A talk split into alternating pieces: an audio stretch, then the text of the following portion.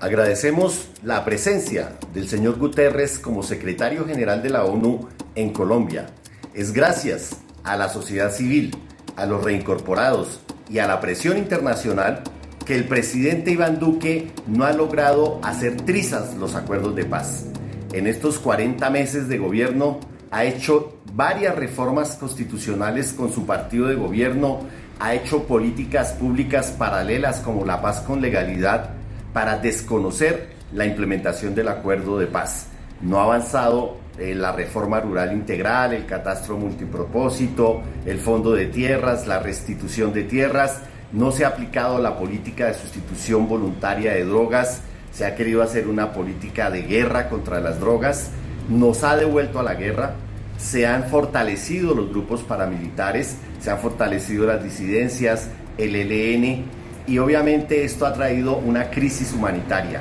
que este año ya cobra 88 masacres, más de 55 líderes asesinados, más de 41 reincorporados asesinados.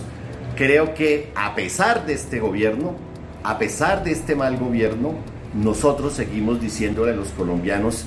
los acuerdos de paz son una ruta para la transformación de Colombia, son una ruta para la reconciliación Así que, señores Naciones Unidas, hay que pensar en cómo recuperamos el tiempo perdido con este gobierno que fue perdido para la paz y para la vigencia de los derechos humanos en Colombia.